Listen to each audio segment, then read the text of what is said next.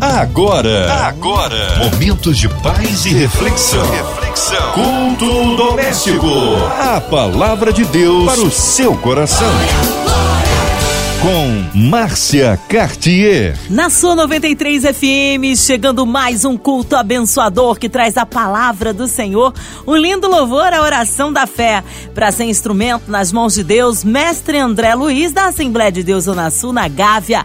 A paz, mestre André, que Deus abençoe sua vida. Seja bem-vindo ao culto doméstico. Eu quero saudar a locutora Márcia Cartier e os ouvintes da Rádio 93 com a gloriosa paz do Senhor Jesus Cristo. Um abraço a todos da Assembleia de Deus Zona Sul, ali na Gávea. Hoje a palavra no Novo Testamento, é isso, mestre André? Essa noite iremos refletir e meditar no texto de Hebreus capítulo 12, do versículo 1 ao versículo 6. A palavra de Deus para o seu coração. Hebreus capítulo 12, do versículo 1 ao versículo 6. Diz assim a santa palavra de Deus. Portanto, nós também, pois que estamos rodeados de uma tão grande nuvem de testemunhas, deixemos todo o embaraço e o pecado que tão de perto nos rodeia, corramos com paciência a carreira que nos está proposta, olhando para Jesus e autor, autor e consumador da fé, o qual, pelo gozo que lhe estava proposto, suportou a cruz, desprezando a afronta, e assentou-se à mão direita da majestade. Considerai, pois, aquele que sofreu tais contradições dos pecadores contra si mesmo, para que não enfraqueçais, desfalecendo em vossos ânimos, ainda que não resististes até ao sangue, combatendo contra o pecado.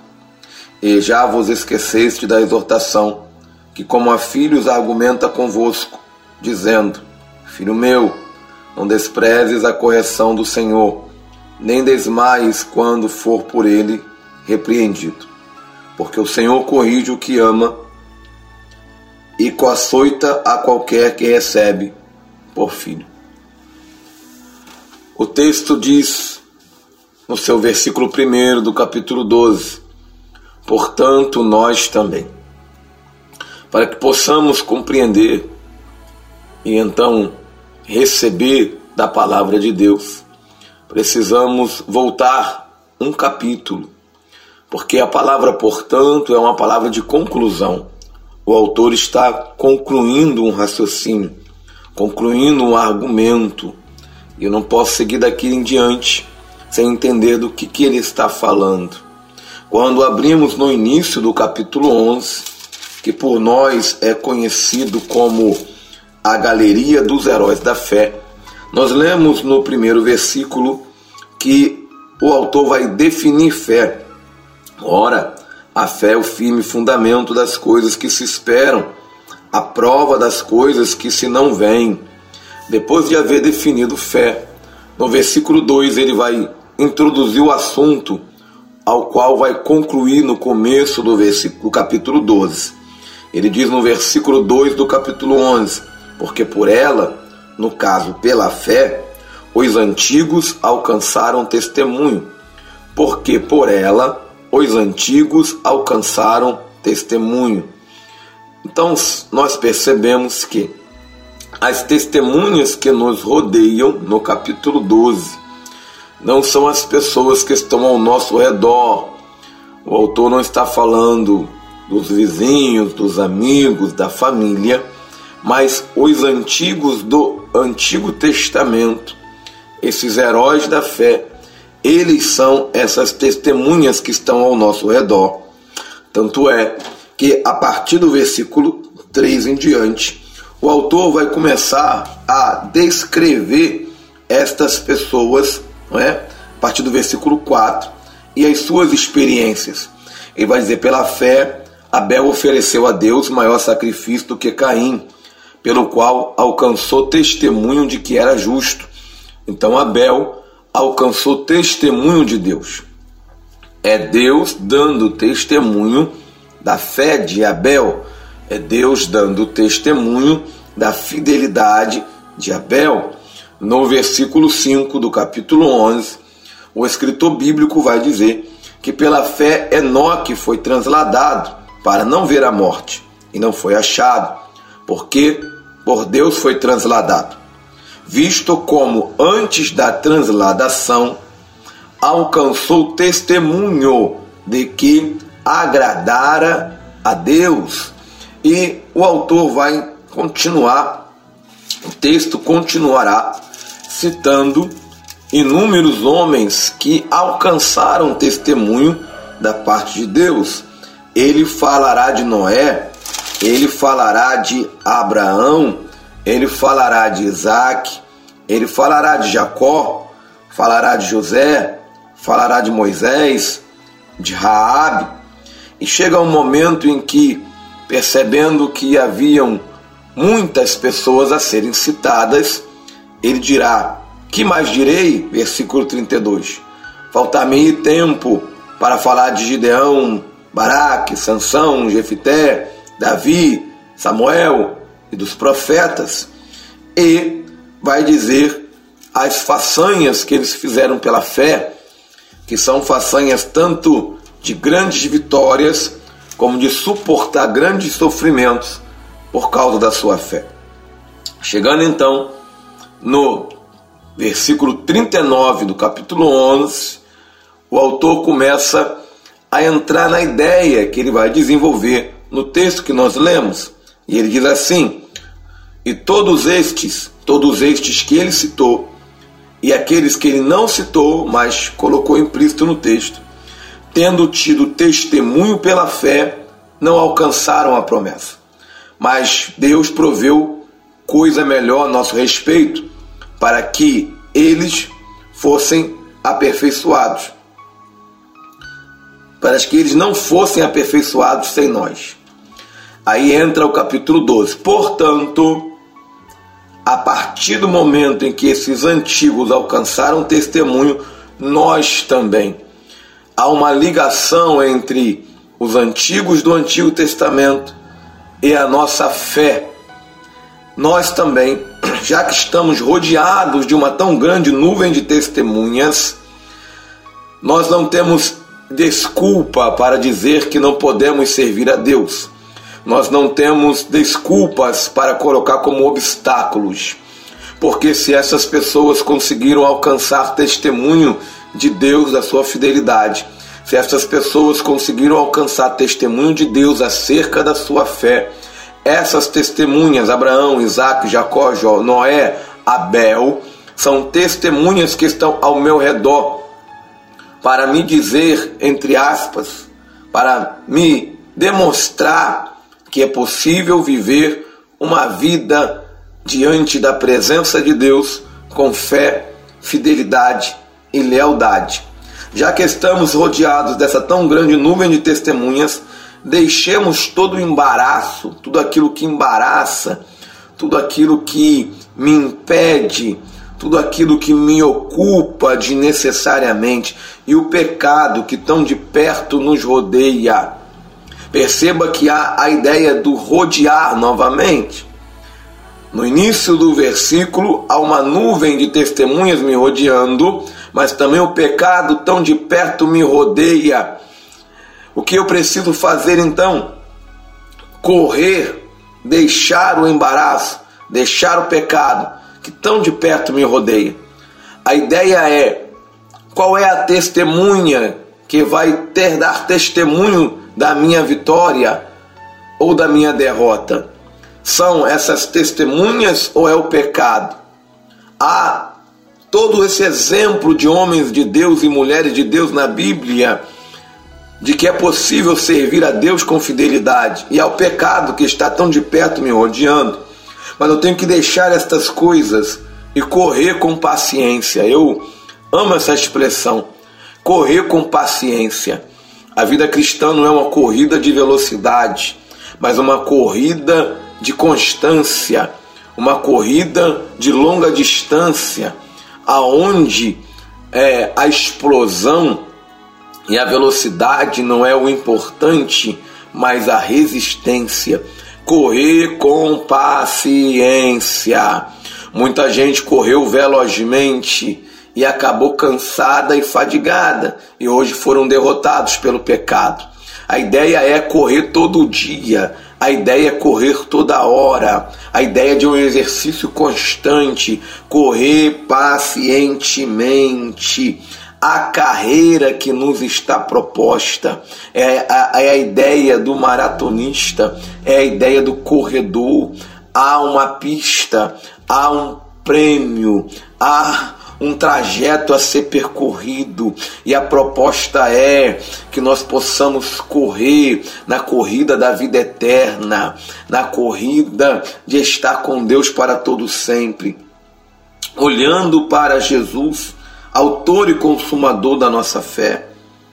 Perceba que é correr uma carreira com paciência que nos está proposta, mas olhando para Jesus e consumador da nossa fé, autor e consumador.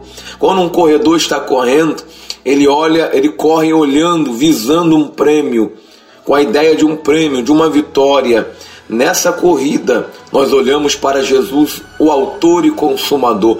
Aonde está a tua visão? Enquanto você corre a corrida da vida cristã.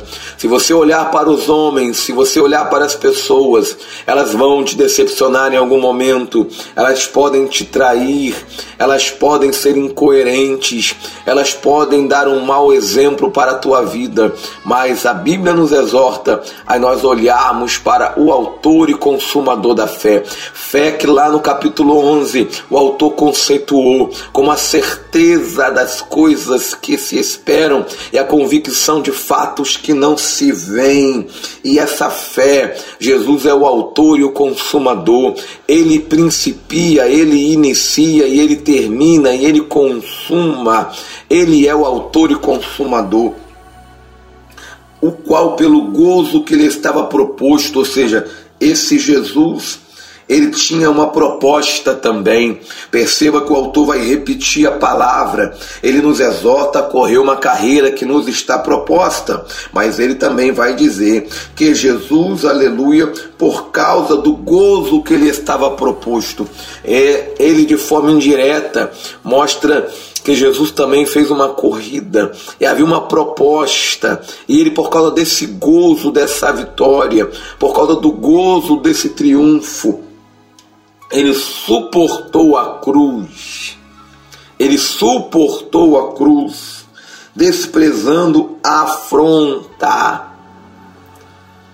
Vocês sabem bem, ele foi coroado de espinhos, bateram com um caniço na sua cabeça ele foi chicoteado, ele foi esbofeteado, ele foi humilhado, vilipendiado, desprezado, cuspido, pendurado no madeiro, vazado de um lado, deram-lhe vinagre a beber. Ora, ele suportou tudo isso e desprezou a afronta.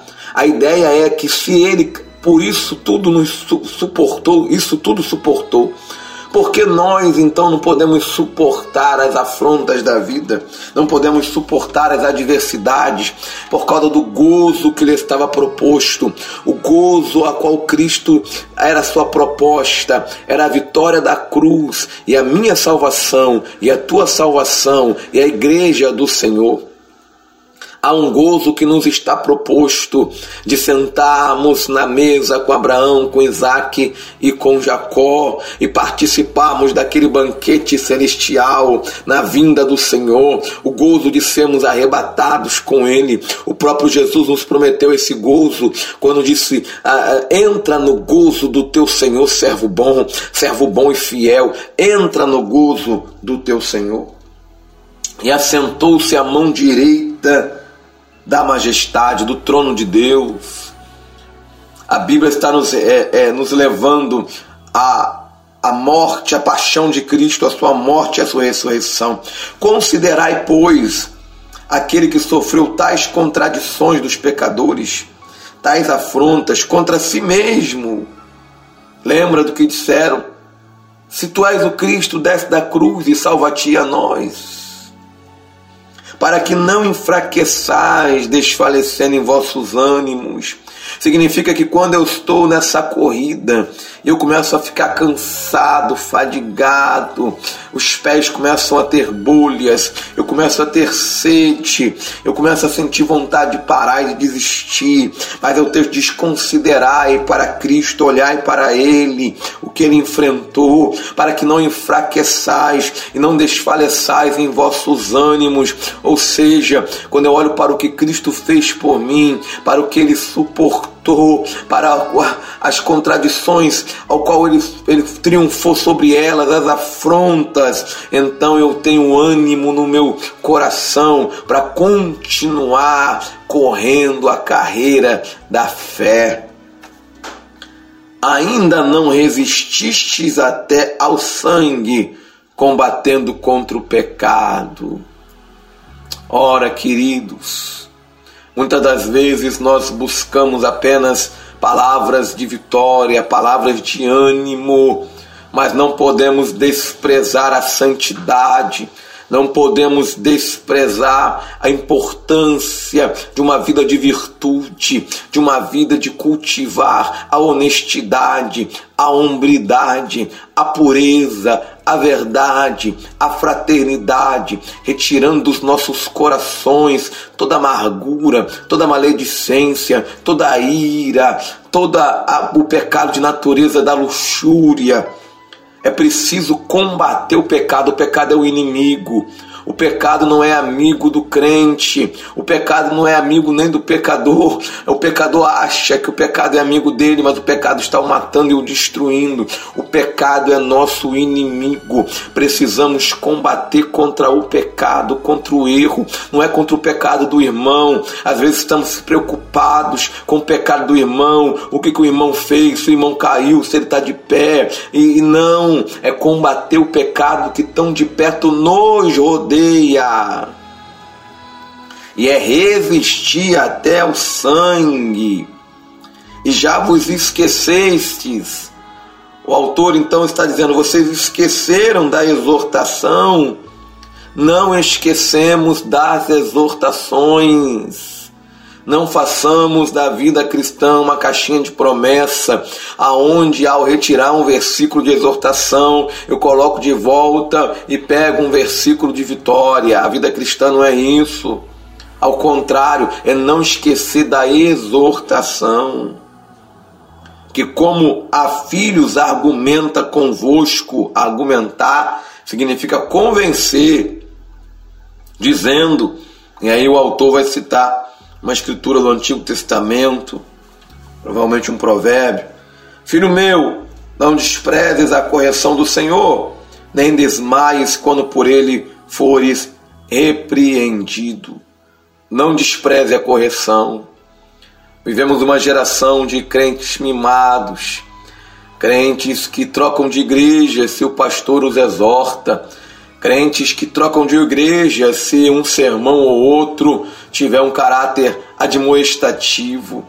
Eles querem apenas o oba-oba, mas a vida cristã não é apenas oba-oba. A vida cristã também é correção, é disciplina. Porque o Senhor corrige aquele que ama e açoita qualquer um que recebe por filho. A ideia de uma progressão de correção. Na primeira correção é uma exortação, uma palavra, uma admoestação. Mas quando essa correção é desprezada, o Senhor também corrige de maneira mais rígida, porque Ele não quer que nenhum dos seus se perca, mas que todos perseverem para a vida eterna. Querido ouvinte, se você está nos ouvindo essa noite e está afastado da presença de Deus, que você possa retornar ao aprisco do Senhor. Se você está sendo preso ou embaraçado pelo pecado, que Deus te dê força agora para caminhar, para correr e continuar indo em direção ao alvo. Somos filhos de Deus e Ele nos corrige porque Ele nos ama. Vamos orar? Palavra abençoada que trouxe para nós aí o mestre André Luiz, instantes de intercessão pela sua vida. Queremos incluir você, ouvinte, que está aí em casa, hospitalizado, encarcerado, coraçãozinho triste, enlutado, seja qual for a sua adversidade. Deus conhece a sua necessidade. Queremos incluir você e toda a sua parentela, toda a sua família, incluindo nossas igrejas, missionários em campo, mestre André Luiz, sua vida, família e ministério. Minha Vida e Família, nosso irmão Fabiano Sonoplasta aqui presente, toda a equipe da 93 FM, nossa irmã Ivelise de Oliveira, Marina de Oliveira, Andréa Mari Família, Cristina Xista e Família. Nós cremos um Deus de poder e de misericórdia, que o Senhor atue poderosamente na cidade do Rio de Janeiro, que o Senhor sare a nossa nação brasileira pelas autoridades governamentais. Mestre André Luiz, oremos. Senhor Deus Todo-Poderoso, no nome do teu Filho Jesus Cristo, levantamos a voz em oração. Quero pedir pela Rádio 93 FM que a tua bênção esteja sobre ela para que ela permaneça sendo esse meio, esse canal de edificação para a tua igreja. Abençoa a diretoria da rádio, os funcionários, a MK Music. Santo de Israel, peço-te também pela nossa nação, pelo nosso estado, nesse momento de pandemia, aonde estamos sendo agravados por tantas tribulações. Eu oro pelos enfermos. Ah, meu Pai, Tu ainda é o Jeová Rafa, o mesmo ontem, hoje e eternamente, a poder no Teu sangue. Visita aqueles que estão enfermados pelo Covid ou por outros tipos de enfermidades. Nós cremos num Deus que cura. Louvado seja o teu nome para sempre. Estende a tua mão, Senhor, e opera milagres. Guarda o teu povo. Vela pela nossa saúde. Senhor, ampara os profissionais de saúde que têm se dedicado tanto a esse trabalho, tanto aqueles que são teus servos quanto aqueles que não são. Abençoa, meu Pai, a essas pessoas para que elas possam trabalhar de maneira a ajudar aqueles que estão passando por dificuldades. Eu oro pelos familiares, por aquele que está com seu ente querido no hospital, enfermo em casa, ou, em, ou numa UTI, numa CTI. Oh, Senhor, tem misericórdia. Oro também, meu Pai, por aqueles que perderam seus entes queridos, seus amigos, e estão enlutados. Que o Senhor possa confortar os seus corações que o Senhor possa consolá-los, porque tu és o consolador. Ouve a nossa oração e nos ajuda, em nome de Jesus. Amém. Amém. Glórias a Deus. O Senhor é tremendo, Ele é fiel. Vai dando glória, meu irmão. Recebe a sua vitória em Cristo Jesus. Mestre André Luiz, que honra recebê-lo aqui no culto doméstico. Um abraço aí, Assembleia de Deus, Zona Sul, na Gávea. Fique aí em suas considerações finais, horários de culto, contatos, mídias sociais. Fique à vontade, mestre André. Eu quero agradecer a Rádio 93 FM por esse convite e dizer que sou membro da Assembleia de Deus Zona Sul na Gávea, conhecida como ADZ Sul, e que os cultos na minha igreja são aos domingos, segundas, terças e quintas. E que se alguém desejar assistir um culto online, né, você pode acessar a página da igreja no Facebook ou no YouTube, ADZ Sul Sede ADZ Sul sede. Nós estamos ali na estrada da Gávea, no número 14. Pastor que eu amo tanto, pastor querido, meu pastor, pastor Wagner Marinho. Deus abençoe vocês. Amém. Que seja breve o retorno nosso mestre André Luiz aqui na, na, no culto doméstico na 93 FM. A todos da Assembleia de Deus Zona Sul Gávea, o nosso carinho. E você, ouvinte amado, continue por aqui, tem mais palavra de vida para o seu coração. De segunda a sexta, você ouve na sua 93 o culto doméstico. Também podcast nas plataformas digitais. Ouça e compartilhe. Você ouviu? Você ouviu? Momentos de paz e reflexão. reflexão. Culto doméstico. A palavra de Para o seu coração.